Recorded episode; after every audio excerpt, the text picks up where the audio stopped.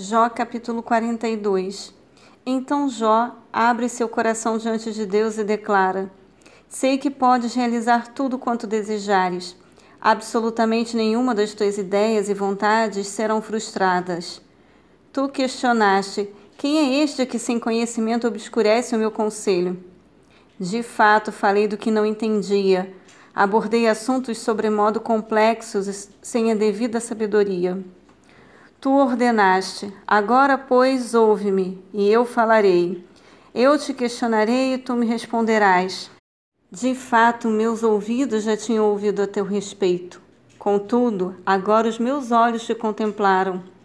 Por essa razão, menosprezo a mim mesmo e me arrependo sinceramente no pó e na cinza.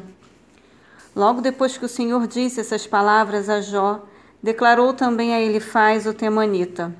Eis que estou indignado contigo e com os teus dois amigos, pois não falaste a verdade sobre a minha pessoa, como fez o meu servo Jó. Portanto, levai agora mesmo sete novilhos e sete carneiros ao meu servo Jó, e mediante eles oferecei um holocausto, sacrifício de elevação, totalmente queimado pelo vosso pecado. O meu servo Jó intercederá por vós, eu aceitarei a oração dele em vosso favor e não vos retribuirei segundo a vossa culpa e falta de juízo, pois não falastes a verdade a meu respeito, como fez o meu servo Jó. Então ele faz de Temã e seus amigos Bildade de Suá e Zofar de Naamate fizeram tudo quanto o Eterno lhes havia ordenado.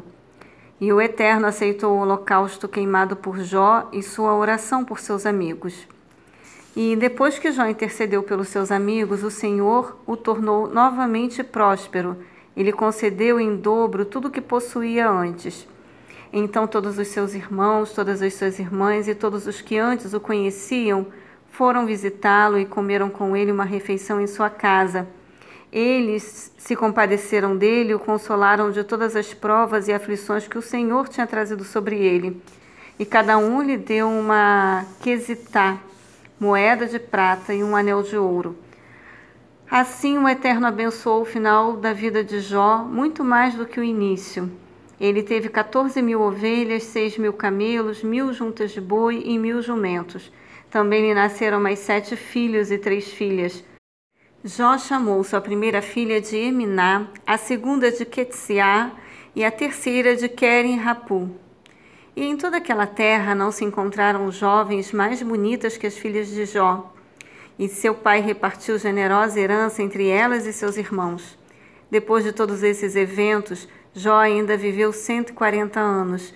Viu seus filhos e os descendentes deles até a quarta geração. E então morreu Jó, realizado e em idade muito avançada.